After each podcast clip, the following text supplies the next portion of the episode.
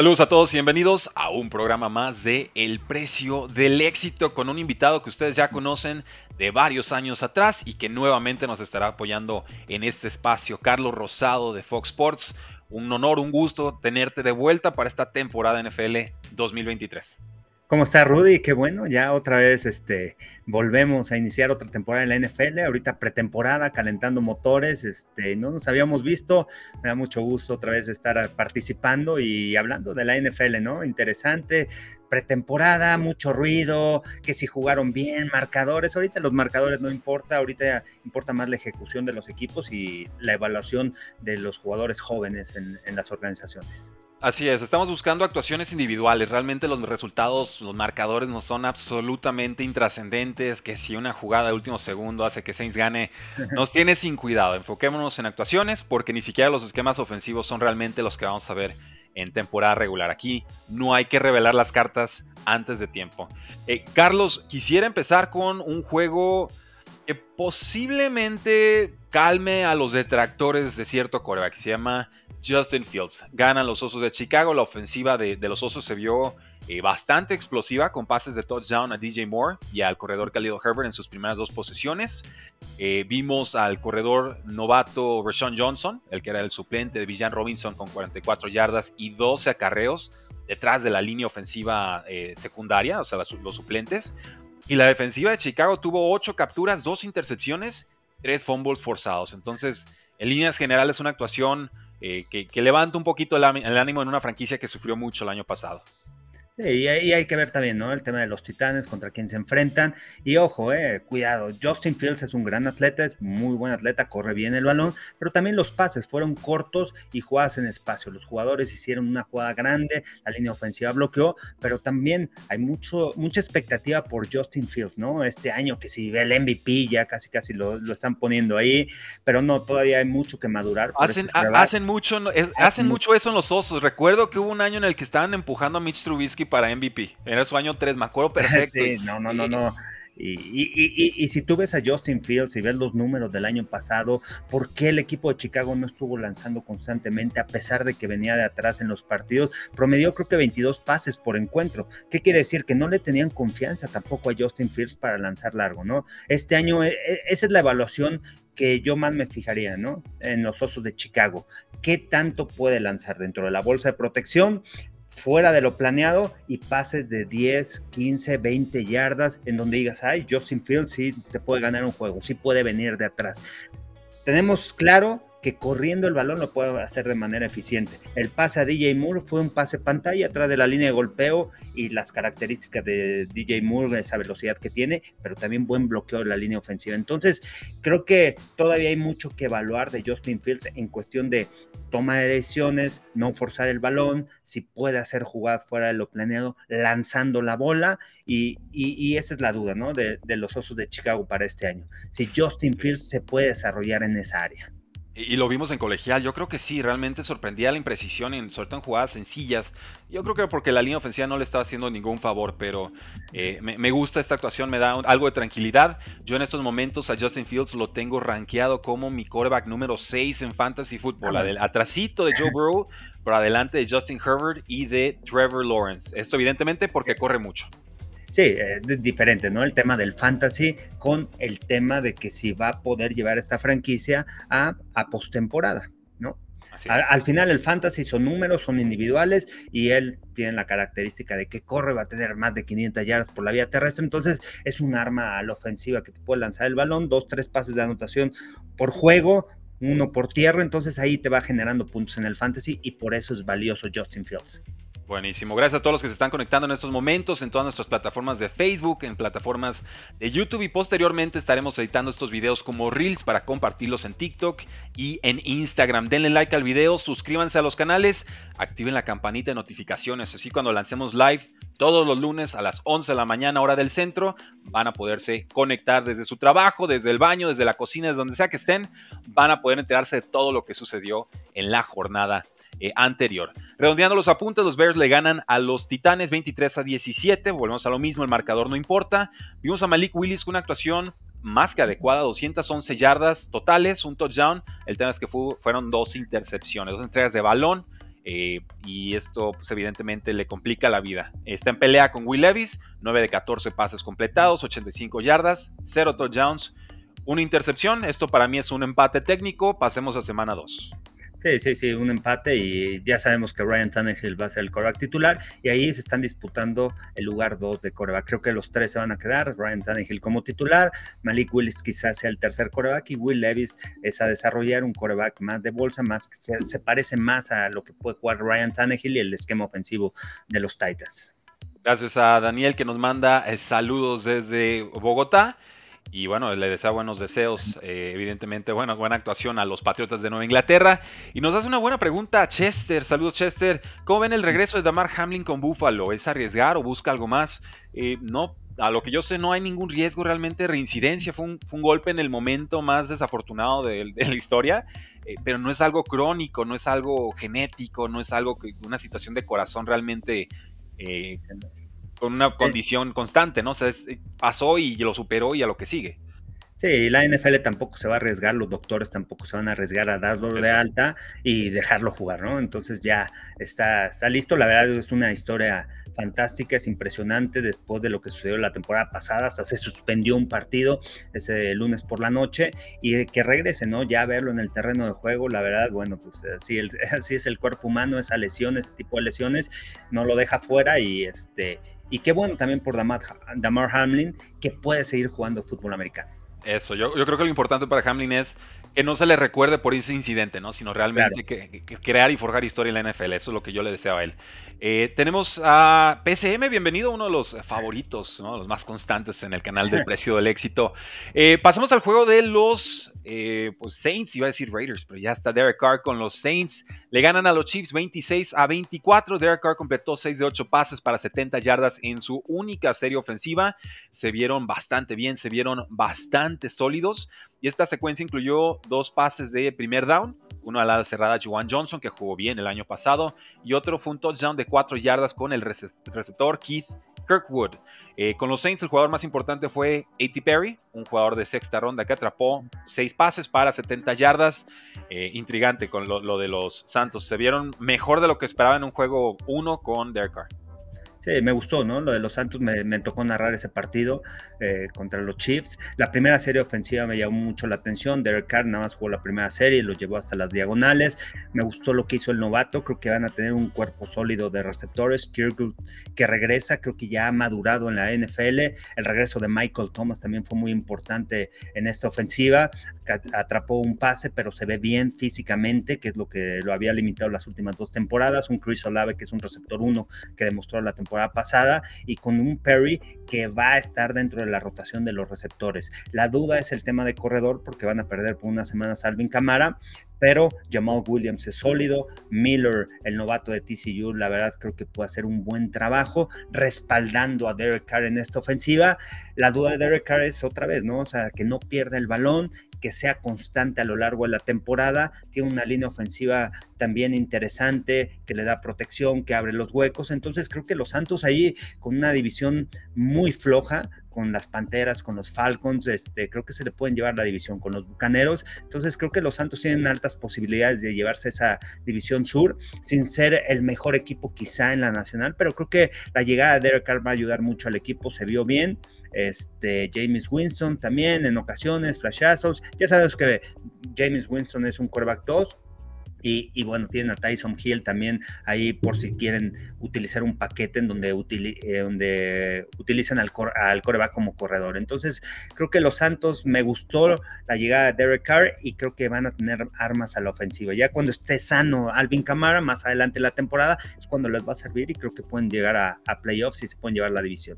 Sí, tiene mucha profundidad en todas sus posiciones, incluyendo eh, quarterback. Con los Chiefs eh, vimos a Justin Ross, vimos a Richie James, vimos a Kekoa Crawford con touchdowns en esta ofensiva.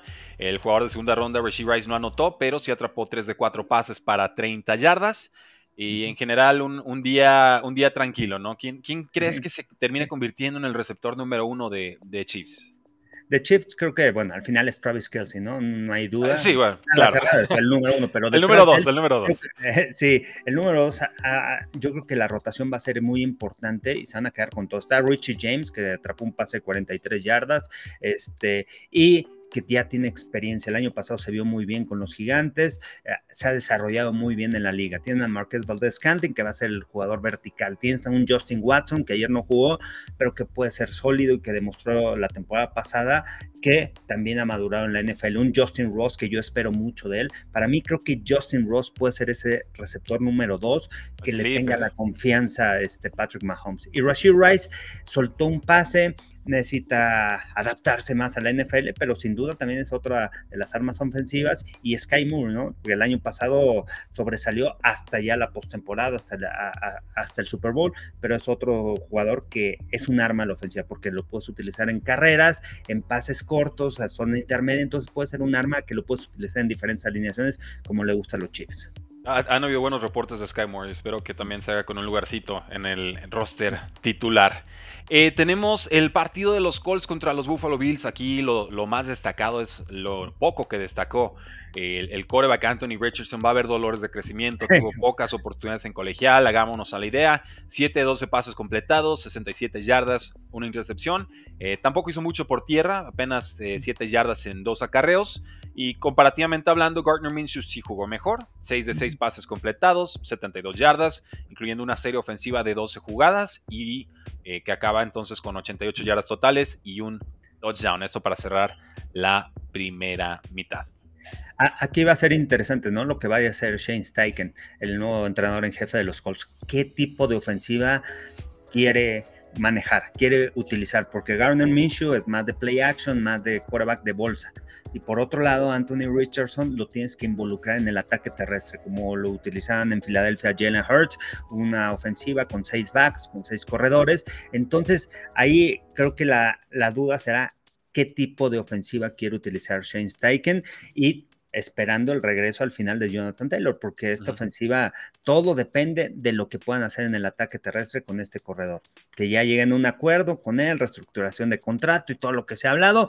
Y este, creo que al final, no sé, me atrevería a decir que Garner Minshew puede ser el, eh, el coreback titular, ¿eh? iniciando la temporada. Y esto también le puede ayudar a Anthony Richardson para no apresurarlo, para no presionarlo, para no exigirle que tiene que desarrollarse rápidamente en la NFL, porque el cambio del colegial a la NFL es totalmente diferente. Entonces, creo que desde ahí, desde la banca, puede empezar a aprender y en cualquier momento puede entrar y este y, puede empezar a hacer las cosas, pero desde la semana uno va a ser complicado. ¿eh? Anthony Richardson es mucha presión para él.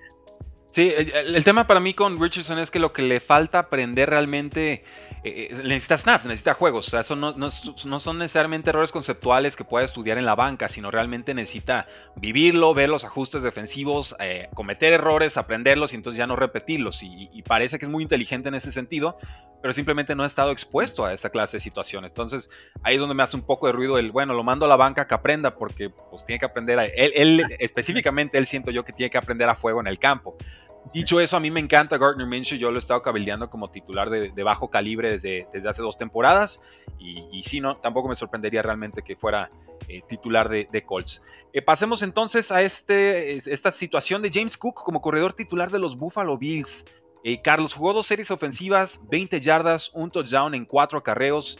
Termina ganando Buffalo 23 a 19. ¿Qué podemos esperar de James Cook, el hermano de Dalvin Cook, y que ahora se habla de, de, que es el corredor número uno indiscutible de esta ofensiva? Sí, ¿no? Con, con el cambio que hicieron, ¿no? De Devin Singletary. Aquí el tema es qué faceta vamos a ver de los Bills, ¿no? Es un equipo que lanza el balón constantemente, que de repente se olvidan del ataque terrestre. El año pasado, cuando lo hicieron, cuando corrieron el balón, lo hicieron de manera eficiente. Y, utilizando a Josh Allen, bueno, pues, también eso le da mayor soporte a este tema por la vía terrestre. Pero al final sabemos que los Bills de Buffalo son un equipo que le gusta lanzar, lanzar más que correr el balón. Entonces, este, creo que Cook va a ser el corredor, el caballito de batalla, y más porque también, bueno, es un jugador hábil que también puede ser un arma a la ofensiva atrapando el balón y haciendo jugadas en espacio. Sin embargo, bueno, sabemos que la fortaleza de, los Bills al final va a ser lanzar el balón. Tienen a Latavius Murray que va a correr en zona corta, en red zone, va a ser pieza importante en esas zonas, pero James Cook me gusta, me gusta como corredor, se va a quedar como titular y creo que los Bills pueden sacarle mayor provecho a Cook si siguen utilizando a Josh Allen en ese ataque terrestre, porque sabemos que tiene habilidad de correr, en esa ofensiva de, de jugada de opción, que tiene la opción de dejársela al corredor o hacerla personal.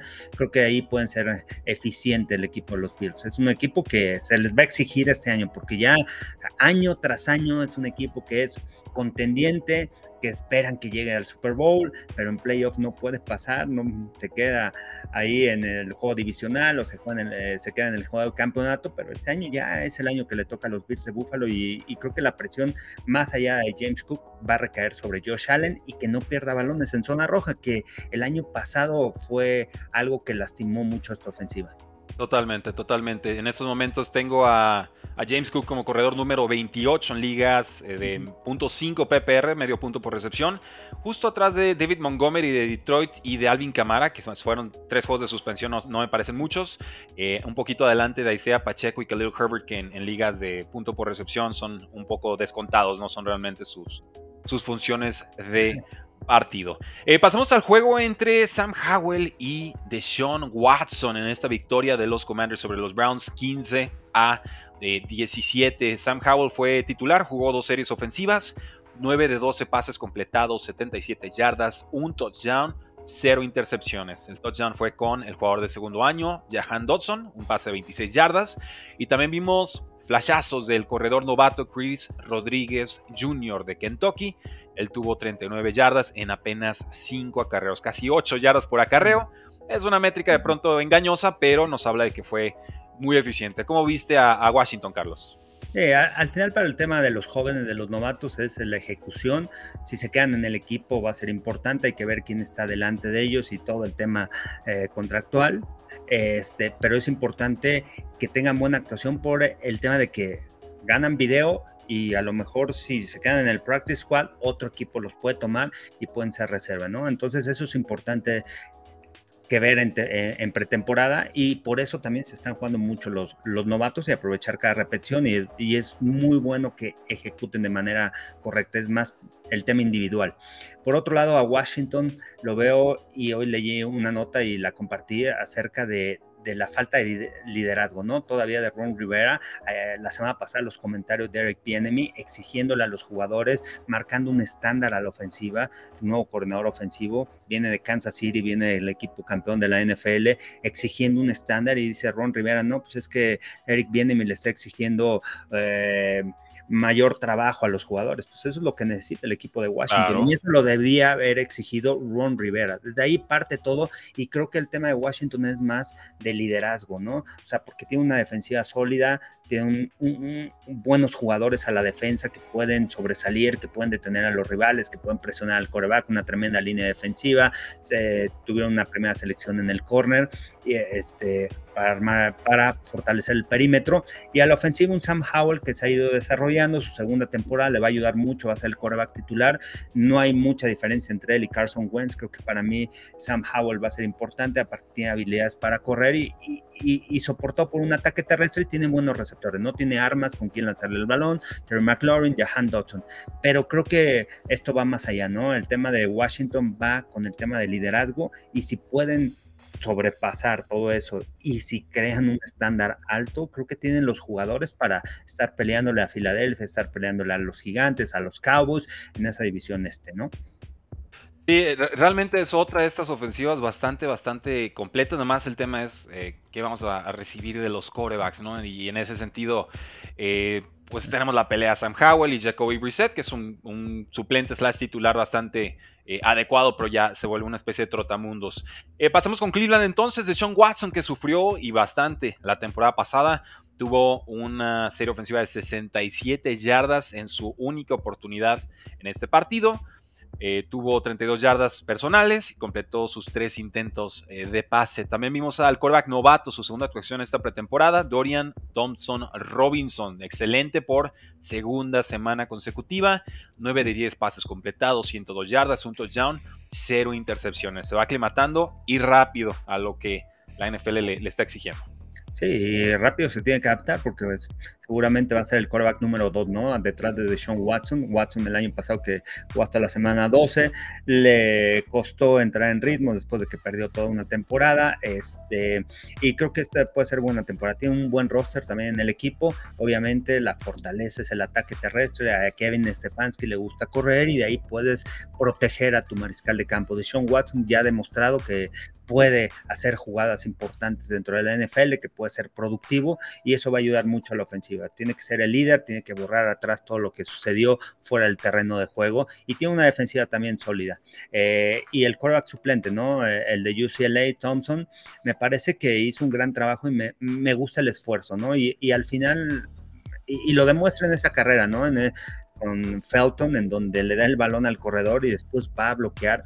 Eso es esfuerzo. ¿eh? E, eso no se enseña, eso es actitud y al final se empieza a ganar el respeto a los jugadores. Y es lo más importante como mariscal de campo, como coreback, tú tienes que ser el líder en tu equipo y con las jugadas, con tus actuaciones, con tu ejecución, tú empiezas a ganar el respeto entre tus jugadores. Una cosa es hablar, pero si realmente no eres productivo en el equipo, al final todo lo que hables este, se va a borrar, ¿no? son las actuaciones, la ejecución en el campo y la actitud con la que tú enfrentes cada jugada. Y creo que me parece que, el tema actitud, ahí me gustó mucho de, Thompson y, eso puede levantar mucho al equipo y, le puede dar confianza, porque saben que detrás de, de Sean Watson hay un coreback 2 house que, tiene ganas de entrar al terreno de juego y que puede hacer las cosas.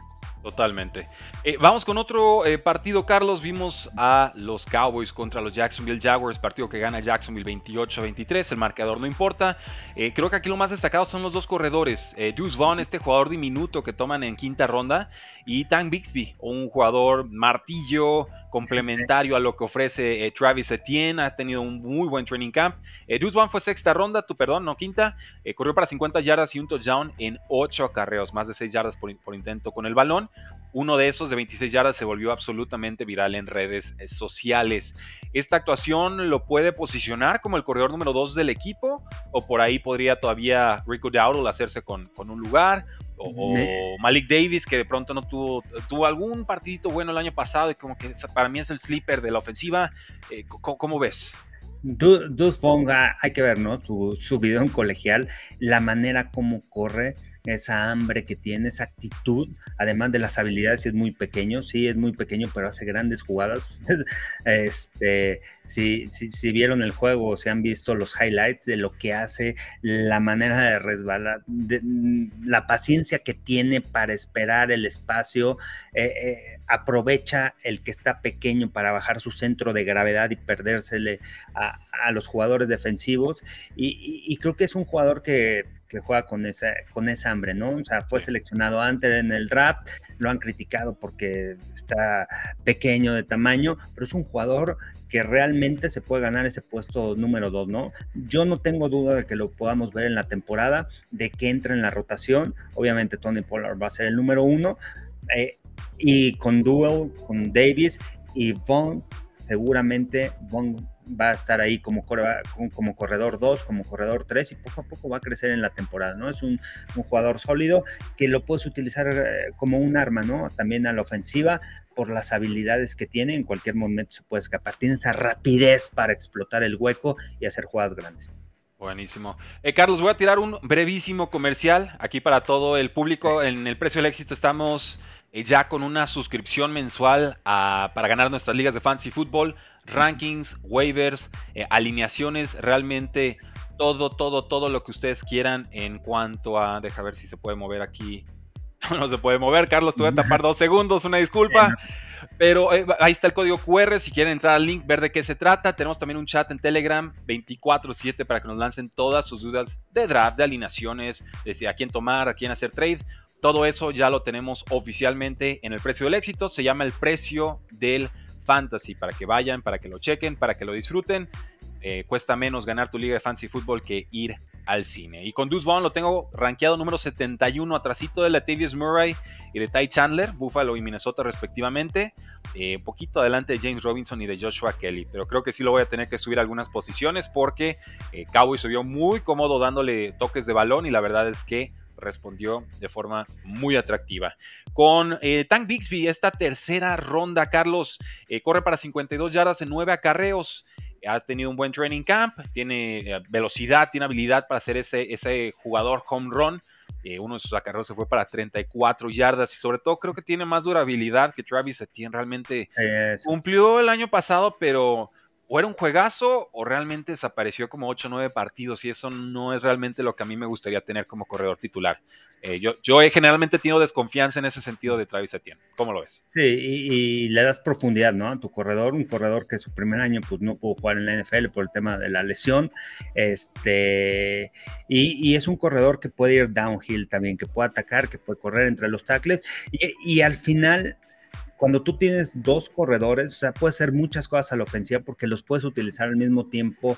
Eh, Etienne lo puedes utilizar como receptor. Eh, entonces, puedes confundir a las defensivas, puedes cambiar el personal que, que, la defensiva utilice y puedes ahí generar tus retos personales. Creo que Doug Pearson tiene muchas armas a la ofensiva. El desarrollo de Trevor Lawrence la temporada pasada me llamó mucho la atención y creo que es uno de los equipos ahí que va a estar peleando que creo que se puede llevar el sur de la americana con todas estas armas que tiene a la ofensiva, una defensiva joven, un equipo joven, pero que tiene mucho talento. Eh, los receptores también, con, con, la nueva adquisición de, de, Calvin Ridley, Christian Kirk, Say Jones, eh, Ivan Ingram como a la cerrada, que también es un, receptor interno. Entonces, creo que tienen muchas armas, ¿no? Me gusta mucho Bixby y, y, por ahí va a estar peleando con Travis Etienne, van a entrar en la rotación y es un jugador que te puede dar arriba de 600 yardas esta temporada, ¿no? Corriendo el balón, quizás no te dé las mil por la rotación que tenga, porque Etienne va a ser el corredor número uno, pero va a entrar en la rotación y va a ser importante.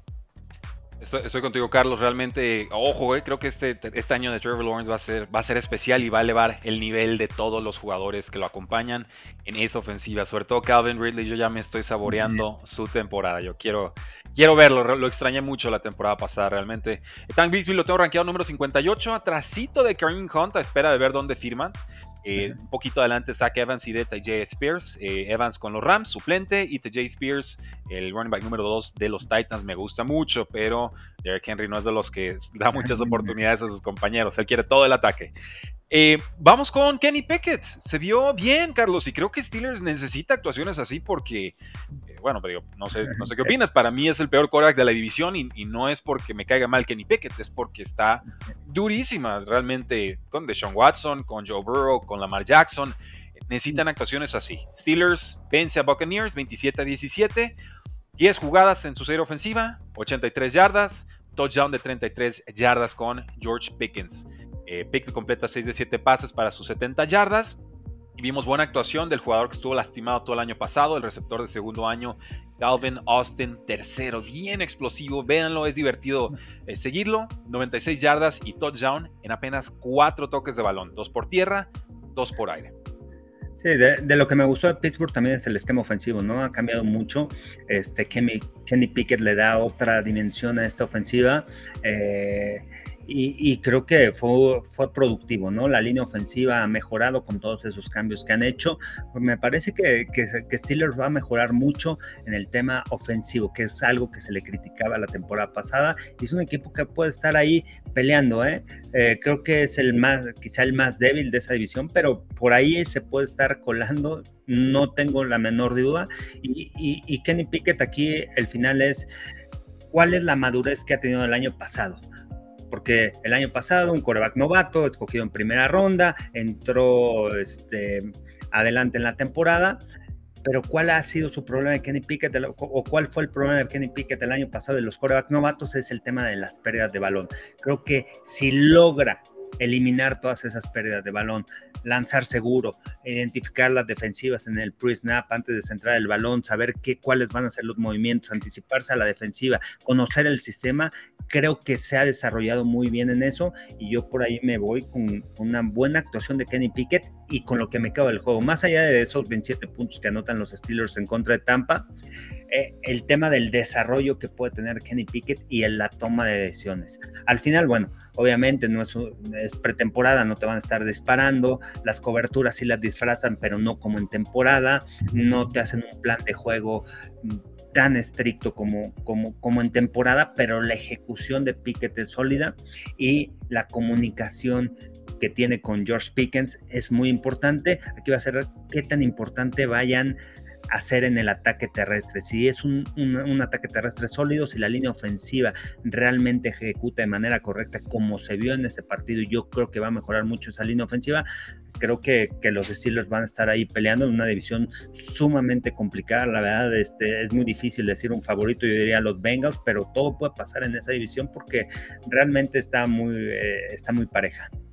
Sí, es, está, está duro, está sabrosa. Llega también este, el, el Titan Darnell, Washington, y, complementario. O sea, pueden empezar a jugar con formaciones de dos alas cerradas, que a mí me, me encantaría verlo. Yo a George Pickens lo tengo como mi receptor número 39. Adelante de Jordan Addison, de los vikingos de Minnesota. Atrasito de Traylon Burks con los Titans. Ahí le pega la llegada de DeAndre Hopkins en cuanto a volumen de juego. De por sí ahí no, no lanzan pases, pues menos. Eh, y cuanto al quarterback, tengo a Kenny Pickett. Déjame buscarlo aquí rapidito. Lo tengo como quarterback número 24. Eh, adelante de Bryce Young. Atrasito de Brian Tannehill. como, como, conservador. Y, y, no sé para toda la gente, para, para, los que juegan fantasy y todo, el tema de, de, de Steelers, creo que si tú ves a lo largo de los años, tampoco hay jugadores que sean dentro del fantasy tan productivos como un receptor 1, como un coreback 1, como un corredor 1, ¿no? Son, son más como corredor 2, 3, receptor, coreback, ¿no? O sea, tenerlo en la banca va a ser importante y, y, y tenerlo ahí como opción cuando descanse tu coreback titular, ¿no? Totalmente, totalmente. Y, y, ahí yo me iría con Deontay Johnson, ¿no?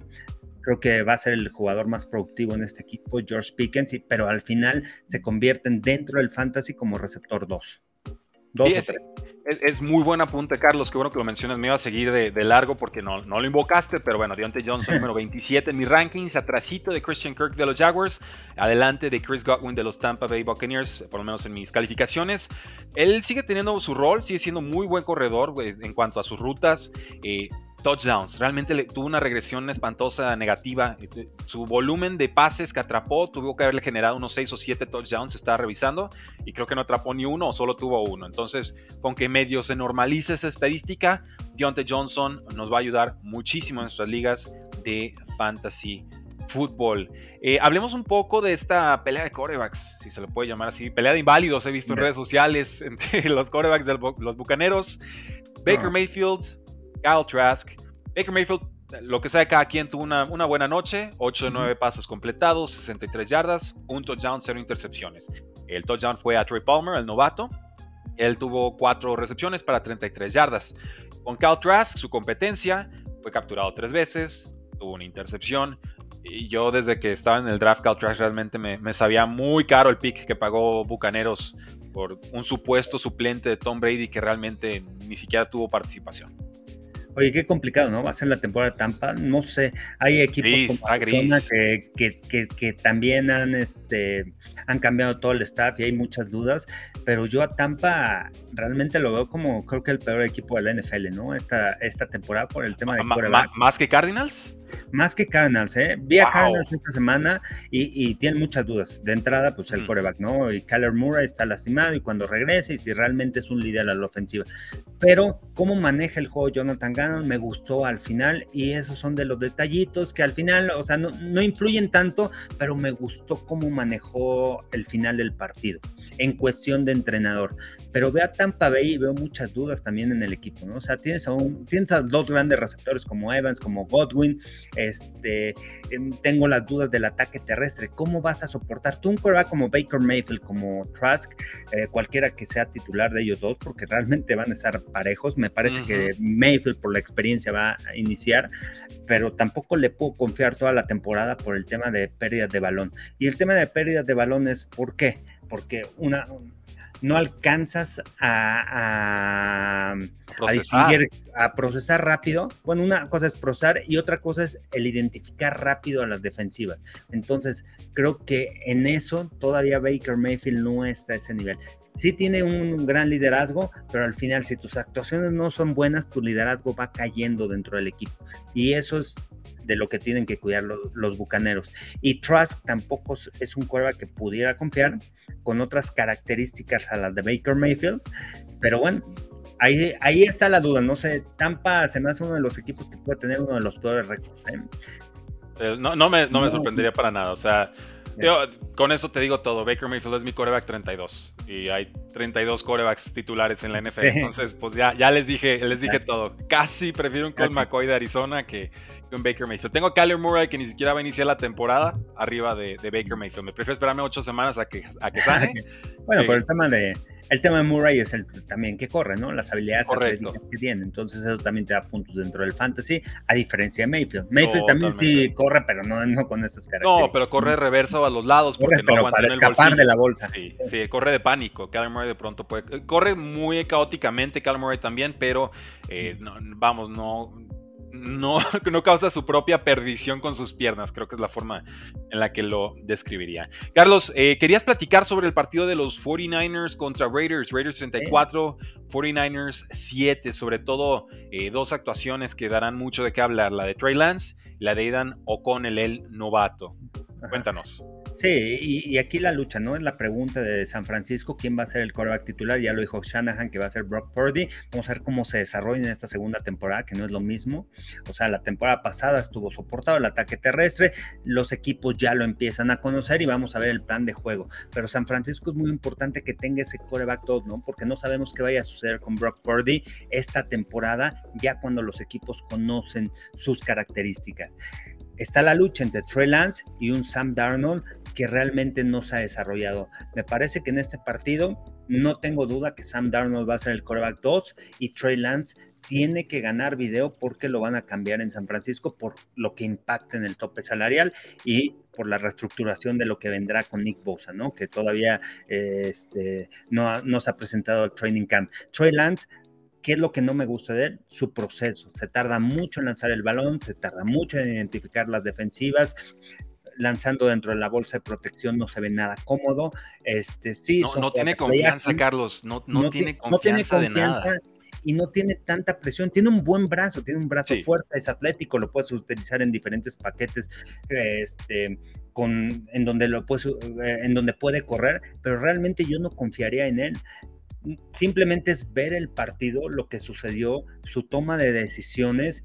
Este, a lo mejor sus números no hablen de la toma de decisiones y de la actuación, pero realmente a mí no me gustó nada lo de Trey ¿no? No ha madurado. Sam Darnold tomando buenas decisiones, pases cortitos, eh, identificando los retos personales y creo que mucho más maduro. Y más que está, eh, soportado por un ataque terrestre. Entonces yo me, iría por, por la actuación de Sam Darnold y, y creo creo que San Francisco se va a quedar como quarterback número 2 con Sam Darnold y quizá Brandon Allen como número 3, pero necesitan hacer ese cambio con Trey Lance. Le van a dar oportunidades y el siguiente partido contra Denver, el de pretemporada, yo creo que Kyle Shanahan va a iniciar Sam Darnold y, va a jugar un poquito más para poder evaluarlo más. El tema de San Francisco también, sí, muchos problemas en la línea ofensiva. Estoy de acuerdo, sí, el segundo equipo tuvo muchos problemas, le llegaron rápidamente, pero Trey Lance no me gustó nada en cuestión del proceso de jugadas, de la reacción, de la toma de decisiones. yo, ya me resigné a que Trey Lance no va a suceder en San Francisco. Quizás en otro equipo con otro proceso, con uno o dos años realmente de experiencia. Eh, eh, es muy en la línea de Anthony Richardson. Llegó no inmaduro en el sentido de, o inmaduro en cuanto a la falta de partidos. Eh, pero ni siquiera lo hemos podido realmente evaluar en el sentido de, ok, ya tuvo su, temporada y media, maduró o no, lo descifraron o no. Simplemente son arrancones y frustraciones. Y, Kyle Shanahan es muy poco paciente cuando se le atraviesa un jugador y lo hemos visto con corredores y con receptores y ahora hasta con el tercer pick global de un draft. Entonces yo, yo estoy resignado desde hace un año de que Trey Lance en San Francisco nada más no. Fue un error del equipo. Eh, hubiera preferido que llegara otra franquicia y realmente e, ellos quieren un quarterback aburrido ejecute la ofensiva tranquilito y que no se salga del esquema. Trataron de jugarle al creativo con Trey Lance Y, pero, pero no lo hicieron con convicción y entonces pues sale esto, un, un, coreback con ciertas cualidades que no son para West Coast y no están dispuestos a llegar a un punto medio con, con él. Entonces y quizás aquí estoy expresando más mis frustraciones con Kyle Shanahan que con, que con el coreback, pero... Ah, ahora, bueno, yéndote más lejos también, creo que Kyle Shanahan no quería, ¿eh? A, no, quería a Mac Jones. Shanahan quería a Mac Jones, sin embargo fue presión de Lynch por el tema de que se enamoraron de Trey Lance por las habilidades físicas, pero yo siento que en el fondo al final Kyle Shanahan quería a Mac Jones. Coincido. ¿no? Y, y, aparte todo lo que hicieron, ¿no? Porque hicieron un cambio para moverse adentro, para el número 3, me parece, global. Sí, así es, así es. Entonces, pues bueno, Carlos. Eh, Oye, eh, nada más comentar, adelante. Comentar algo para la gente de los Raiders. Me gustó mucho la actuación de Aidan O'Connell, el coreback novato, el de Purdue. Realmente es interesante. Me, tocó narrar el juego, me pongo a estudiar y todo, de dónde salió. Llega de walk-on, no le ofrecieron beca en la Universidad de Purdue, se gana un puesto, no jugó dos años y después es un jugador productivo. La inteligencia que tiene y realmente, si ustedes quieren ver una comparación de corebacks y por qué se habla así de Troy Lance, vean el partido, vean la actuación de Aidan O'Connell, el proceso, la toma de decisiones, sus pies dentro de la bolsa de protección, la manera rápida de deshacerse el balón, la anticipación que tiene y compárenlo con Troy Lance. Los dos jugaron en la primera mitad y vean la comparación, se ve un abismo total entre Aidan O'Connell y Troy Lance. Y, y, a eso vamos, ¿no? Un coreback que va a ser suplente, va a estar detrás de Jimmy Garoppolo y quizá de Brian Hoyer y quizá le pueda ganar el puesto a Brian Hoyer, pero lo van a dejar a Hoyer como quarterback 2 por la experiencia, pero Aidan O'Connell es un quarterback que lo van a mantener los, Raiders y que, ojo, eh, lo vamos a ver jugar algunos partidos quizá, si alguno de ellos se lesiona, pero es un coreback en desarrollo con muy buenas habilidades y, que luego, luego ves esa diferencia, ¿no? De por qué Trey Lance le falta mucho para, para poder ser coreback titular en la NFL. Así es, un saludo coach, nos dice Elber Cepeda, Elbert Cepeda, saludos, saludos. Y vamos con algunas noticias muy rápidas, Carlos, nada más como a modo de redondeo. Hubo otros partidos, pero realmente esto es, creo yo, lo más destacado de semana 1. Ya cuando sea temporada regular le vamos a entrar a todos con todo. Eh, Baltimore mantiene su récord invicto. Sí, pues pretemporada, han hecho un buen trabajo y, eso te habla de, de, cómo toman ellos la pretemporada, ¿no? También hay equipos cómo entrenan durante la pretemporada, ¿no? Son mucho más fuertes sus entrenamientos, uno de ellos es Kansas City, Andy Reid le gusta ser muy estricto, fuertes los entrenamientos, intensos.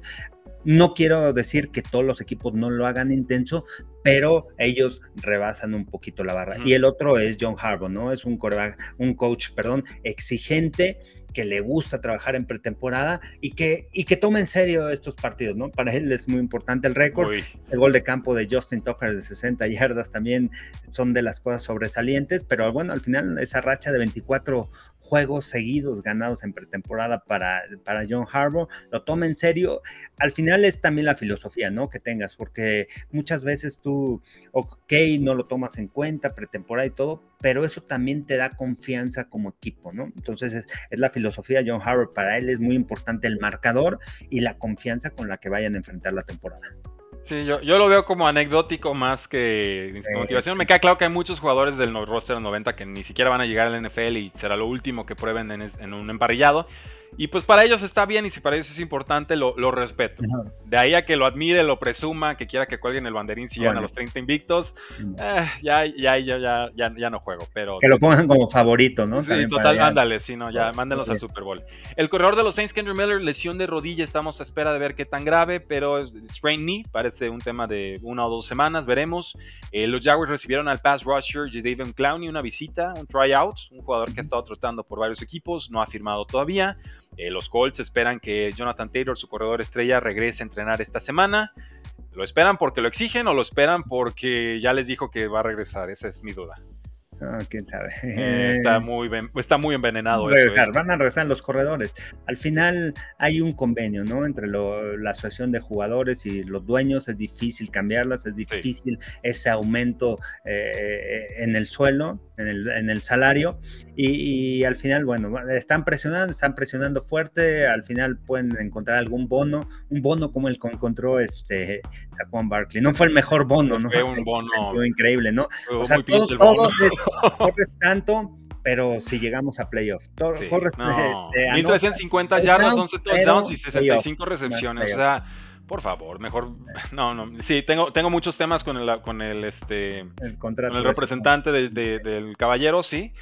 Y con Jonathan Taylor, no descarto un trade. Realmente la forma en la que se ha metido el dueño en este tema ha sido patética y sabemos que Jim Mercedes es de pronto uno de los personajes más erráticos en cuanto a toma de decisiones y no solo por su criterio, sino por su experiencia de vida, desgraciadamente.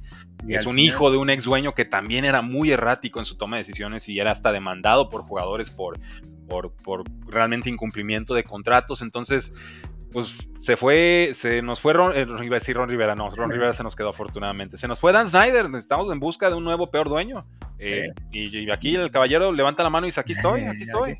Y aparte tienes que entender, ¿no? Al final es su franquicia, él es el dueño de la organización, sabes cómo es, cuál es su carácter. Sí sabe lo importante que es Jonathan Taylor, pero él, él, sabe perfectamente, bueno, puedo encontrar otro corredor, ¿no? Así es. Y, y, y hoy en día, desgraciadamente, es una posición que es poco valorada, pero que también llegan jóvenes, destacan y empiezan a llegar. O sea, no, no sabes en dónde te vas a enfrentar sin tenerles que pagar tanto dinero, ¿no? Totalmente. al final es difícil ahí poder competir contra un dueño y, con la manera de pensar, ¿no? Al final es el que manda.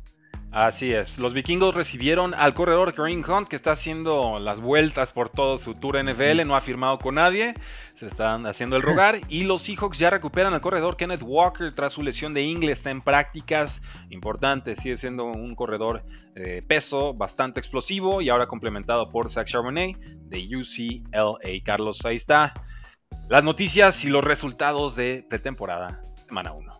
Muy bien, muy buenas ahí las noticias, el tema de corredores. Bueno, esperar todavía está Dalvin Cook sin firmar, creo que sí lo veremos en la temporada, así que Elliot, quién sabe si lo veamos, yo creo que sí, más adelante no sabes, ¿no? Ah, pueden haber varias lesiones y los corredores titulares al final darles dos, tres repeticiones, ya semana dos un poco de pretemporada, semana tres déjalos descansar, porque es una temporada larga, ¿no? Y son jugadores que son golpeados y, vienen muchas lesiones, entonces, este, más vale cuidarlos porque tampoco tienen un gran sueldo. ¿eh?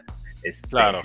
Entonces hay que cuidarlos, pero son muy valiosos los corredores, así que este, el tema de Kenneth Walker no creo que lo veamos en pretemporada. No, no, tiene caso, ya sabemos lo que puede hacer, el esquema ya lo conoce, no es necesario. Eh, Gino Smith, este, lo voy a dar así como apunte, me gusta como, como sleeper esta temporada, eh, lo tengo rankeado fuerte, sí, ahora con la llegada de eh, Jackson Smith en Digba, sí, doble corredor, la línea ofensiva mejorando, este, Tyler Lockett eternamente subestimado, tuvo mejor producción que, que su compañero la temporada pasada. ¿no? O sea, que, Metcalf, entonces, no sé, me parece que nos estamos durmiendo con, con Gino Smith, lo tengo como mi quarterback número 9, adelante de Tuatango Bailoa y detrásito de Trevor Lawrence. Igual está alto, pero yo, yo creo que puede ser una temporada de esas. el tema de Tua es que si se mantiene sano, ¿no? Gino Smith demostró mantener sano toda la temporada y su oportunidad que de pases completos.